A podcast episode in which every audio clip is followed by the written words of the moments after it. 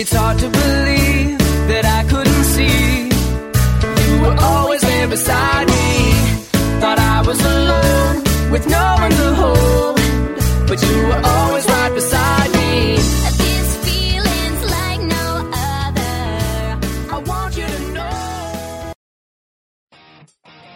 世界有七大洲、五大洋、二十九个种族、两百多个国家、六千多种语言等着我们去探索。有哪些事情我们非做不可？又有哪些地方非去不可呢？让我们一起去时尚旅行吧！大家好，我是你们的好朋友樱桃。大家好，我是小橙子。我去上学校，花儿对我笑，小鸟说早早早，你为什么背上小书包？哎，停停停！你这是怎么了？一天没见，怎么还唱小儿歌来了？开心啊！去了一趟海上花园，感觉神清气爽，心情好。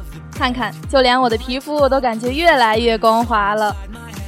你开心就好啊。对了，海上花园是哪儿呀？你这就孤陋寡闻了吧？那我就给你好好介绍有着“海上花园”美称的重要城市厦门吧。我记得美国总统尼克松曾称赞过厦门“东方夏威夷”。对这个城市，我可是很感兴趣，快给大家讲讲吧。厦门这里地处亚热带，全年气候宜人，风景秀丽，环境整洁，拥有国际花园城市、国家卫生城市、国家园林城市、国家环保模范城市、中国优秀旅游城市和全国十佳人居城市、联合国人居奖、全国文明城市等荣誉。在经济日报二零零二年初发布的中国城市综合竞争力排行榜中，厦门名列第五哦。美丽干净的城市真是令人向往啊！对啊，卡尔维诺在《看不见的城市》中有过这样的描述：无论城的真正面貌如何，无论厚厚的招牌下面隐藏着什么东西，你离开它的时候，其实还不曾发现它。但厦门却是一个看得见、听得到、足以并值得全身心去体验的城市。看得见的是风景，看不见的也是风景。说起风景，我不禁想到厦门著名景区鼓浪屿。鼓浪屿原名元沙洲，别名圆洲仔，明朝改称为鼓浪屿，因岛西南方海滩上有一块两米多高、中有洞穴的礁石。每当涨潮水涌，浪击礁石，声似擂鼓，人们称之为鼓浪石。鼓浪屿因此而得名。鼓浪屿街道短小，纵横交错，清洁幽静，空气清新。岛上树木苍翠，繁花似锦，特别是小楼红瓦与绿树相映，显得格外漂亮。看来你知道的还不少吗？在鼓浪屿听到的不是车马的喧哗。不是人声的鼎沸，而是久违的鸟叫声，是环岛沿岸的涛声，是街巷银发老人们聊天时的闽南语，是戏台上咿咿呀呀的男音歌仔戏，更是鼓浪屿小巷幽深的琴声。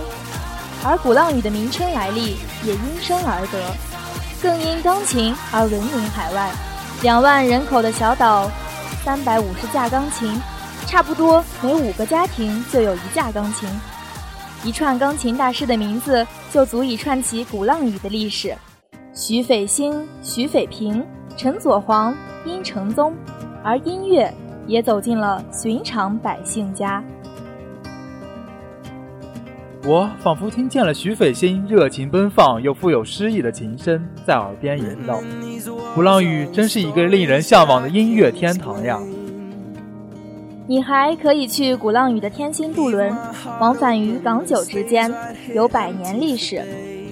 而厦门的厦鼓渡轮就是最便宜的海港之旅，使人觉得生活在厦门还能拥有一种更容易得到的快乐，只需花很少的钱，便能离开这岸的喧嚣，到那岸的安宁世界去，在岛上安静的小巷子里走走停停。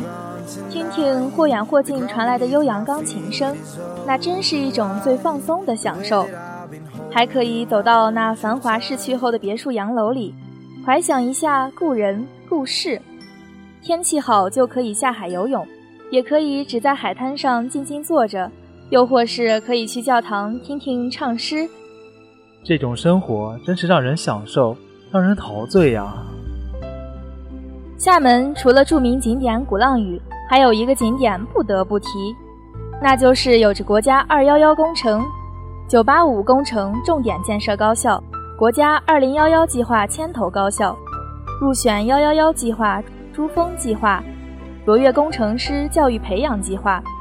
卓越法律人才教育培养计划、卓越医生教育培养计划的各种荣誉头衔的厦门大学。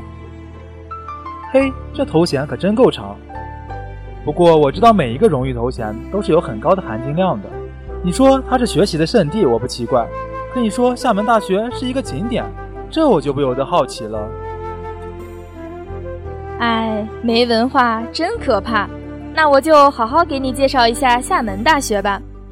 厦门大学坐落在厦门市思明区思明南路，是由著名爱国华侨、被毛泽东同志誉为“华侨旗帜、民族光辉”的陈嘉庚先生于1921年创办的，是中国近代教育史上第一所华侨创办的大学。著名校友有余光中、林峰、鲁迅、易中天等人。由于紧邻南普陀寺，学生和僧人的学习及生活场景。构成了厦大校园及其附近区域独特的风景。厦门大学被誉为中国最美丽的校园之一，中西结合的独特建筑风格是最大看点。校园风景也十分优美，有芙蓉湖、情人谷水库等景点，气氛静谧而浪漫，故有谈情说爱在厦大之说。厦门大学的旧建筑多为陈嘉庚先生的女婿所建，清水墙、琉璃顶，极富特色。被誉为穿西装戴斗笠，景色美不胜收啊！除了景色，我还听过厦门大学多美女。厦大有浪漫的情人谷，厦大依山靠海，万石植物园更是自家的后花园。因此，许多人都认为这是一所充满浪漫和爱情气息的校园。浙江大学的郑强教授在全国演讲出名，但担任浙大党委副书记的他。在全国多个地方的演讲中，却毫不吝啬地为厦大代言，感叹厦大的校园如此之美，没有办法不让人谈恋爱。但是厦大似乎美女太多了，以至于很多女生都在为供需失衡而发愁。自2008年起，厦大本科新生中女生首次超越男生，达到百分之五十一，并且这一比例还在逐年上升。网上流传这样一句话。如果星星是女生，那么厦大星光灿烂；如果男生是白云，那么厦大万里无云。可爱的厦大美女，可怜没人爱，快让我这单身狗好好静一静吧！哎呦，你想静一静的话，离厦门大学不远就是南普陀寺哦。南普陀寺很小，如果不准备爬五老峰，参观起来会很快的。主要建筑有天王殿、大雄宝殿、大悲殿、藏经阁等，两厢有钟楼和鼓楼，左侧的慈善楼与右侧普照楼左右对应，雄伟壮观。天王殿是南普陀寺的第一殿，进入后迎面就可以看见慈眉笑眼、袒胸露脐的弥勒菩萨，所以天王殿又称弥勒殿。一般拜弥勒佛主要是求福求财。当然，求财效果最好的，据说还是文财神和武财神。大雄宝殿是供奉着西方三圣，大悲殿内奉祀观音、十八罗汉分居东西两厢。而在藏经阁内，你可以看到各类珍藏佛教文物。南普陀寺内庙宇周围保留众多名人题刻，寺后崖壁有个很大的佛字石刻，常有游客来拍照呢。你想静一静的话，那倒是个不错的地方哦。你考虑的可真周到呀！对了，我听过这样一个传说：传说在宋初时候，即有高僧在其附近结庐凡修，那时候称之为四周远。北宋的时候，一位名为文萃者的僧人改建此地，称之为无尽岩。至于明朝，该处得以扩建殿堂，规模初始，更名为普照寺。南普陀寺历经数百年。至于民国初年，南普陀寺构成了三殿七堂俱全的禅寺格局，成为近代闽南中最具有规模的名刹。在民国时期，南普陀寺成为临济鹤云派子孙寺院。一九二四年，鹤云派义主持粉转和尚，将寺院改为十方丛林，并按丛林规制推选云门派义慧泉和尚为首任方丈。次年，在寺内创办闽南佛学院。慧泉和尚身后由当代高僧太虚大师继任方丈，主办学院。从此，海内外高僧相继来往传经，十方佛子竞相入院参道修学，一时佛门昌盛，名闻中外。说了这么多，我都饿了，你快说说吃的吧。好呀好呀，我可是正宗的吃货，说吃的，问我可是问对人了。俗话说，靠山吃山，靠海吃海。厦门的美食既在人们的想象之中，又在人们的想象之外。无论小吃、中吃、大吃，都离不开海，但绝不会让人生腻。相反，只会促成对海的两种吃态：要么从怕到爱，要么又是爱得死去活来。简而言之，从吃海到海吃的中间没有任何间隔。所以呢，如果你能体会到三味真海的境界，也算的是一大海口，或者是海派美食家了。第一位是吃的鲜。如果你问真正的厦门人，海鲜最好的吃法是什么，他肯定会毫不犹豫地回答说：白灼呀，就那么放热水里捞一下，配点姜丝儿，再蘸以醋，即是上等佳肴。因为这样的做法确保了鲜味及原味，去除了若干不必要的形式主义的吃法。呀，说得我口水直流。那第二个呢？快给我讲讲吧。第二位是吃得巧，这个巧呢有两种含义，一是做的巧，二是品的巧。凡特色的小吃，必是精于心计的摊主数年的传承，此谓之做的巧。比如西门的麻子及乌糖沙茶，而后这样的小吃可能会限量供应，过时不候。且大多藏于街角巷尾，究竟吃得上吃不上，说悬了还得看食缘或者是口福呀。这谓之吃得巧，小吃可不随便。就如飞利浦的广告所言：“精于心而简于行。”第三位是吃得慢。如果说厦门是个慢生活之城的话，那么它独特的排档文化算是一种慢食潮流。首先是找到这些排档所在地得花一些时间，因为大多都藏身巷尾，大有一副酒香不怕巷子深的气势呀。吃排档已俨然成为夜生活的主流。黄昏坐定，从玻璃柜下挑出三五菜品，在远处看着大厨锅下火焰四溅飞腾，而到夜深，必是家家福德醉人归。安逸和悠闲，成就了厦门的城市性格，不愠不火，从容有致，这不就是海的性格吗？因为是岛，所以厦门又是包容的，在多元生活的形态碰撞里，每个人自得其乐。还因为是岛，厦门也是封闭而自我的，缅甸于本城的小小世界里不愿醉醒。从自然的厦门到生活的厦门，到艺术的厦门，这一路。就像一朵花在不断绽放的过程，这就是厦门，一个让人沉醉的天堂。一个人，一条路，人在途中，心随景动，从起点到尽头，也许快乐，或有时孤独。如果心在远方，只需勇敢前行，梦想自会引路，有多远，走多远。把足迹连成生命线，人生就像一场旅行，不必在乎目的地，在乎的只是沿途的风景以及看风景的心情。让心灵去旅行，旅行的意义就在于此。感谢大家收听今天的时尚旅行家，感谢编辑程磊、石兰琴，策划李阳、赵彤。我们下期节目再会。再会。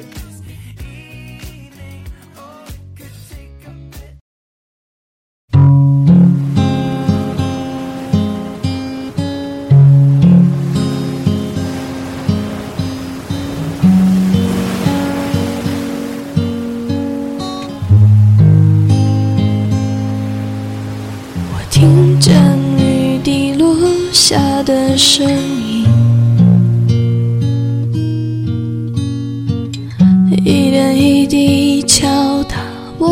心。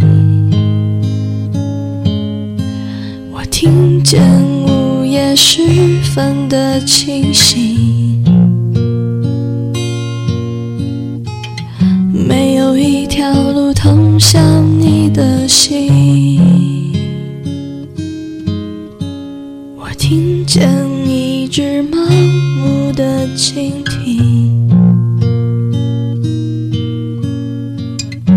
爱上一个空心玻璃瓶。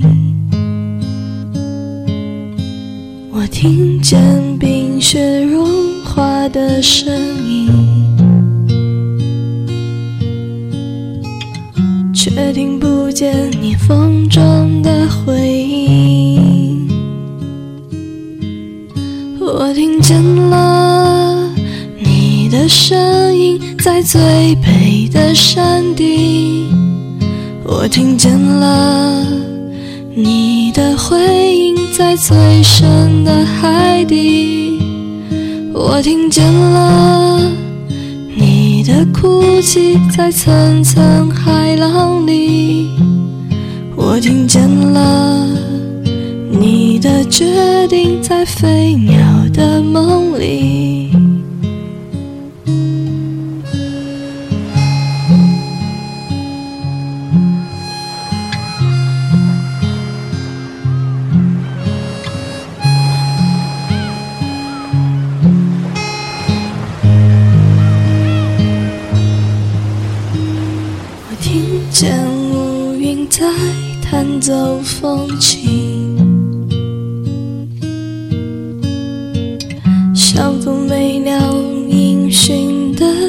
熟悉。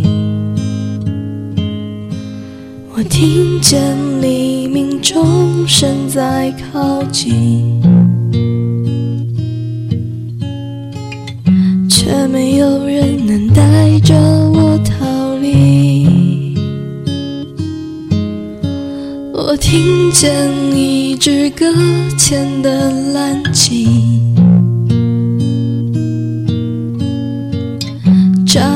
发出巨大的声音。我听见木炭燃烧的声音，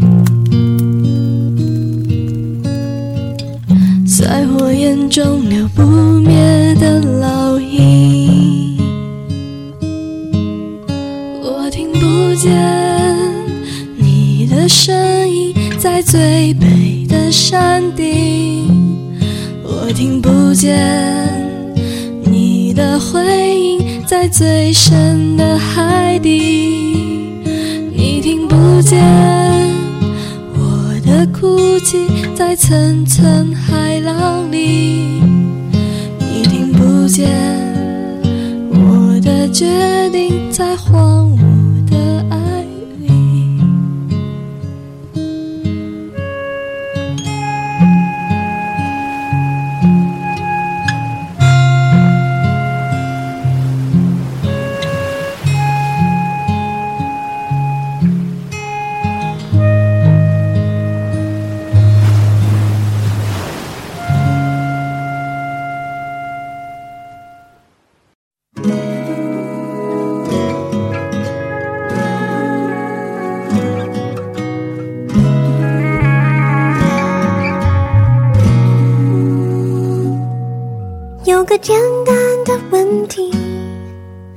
什么是爱情？它是否是一种味道，还是引力？从我初恋那天起，先是甜蜜，然后紧接就会有风雨。它就像蓝天白云，晴空万里，突然暴风雨，处躲避，总是让人始料不及。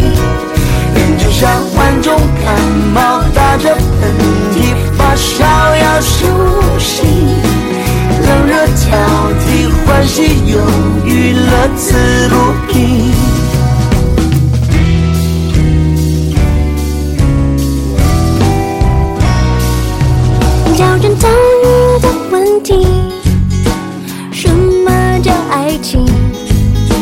那么的真实又很可疑研究过许多誓言海枯石烂发觉越想要解释越乱所以说永远多长永远短。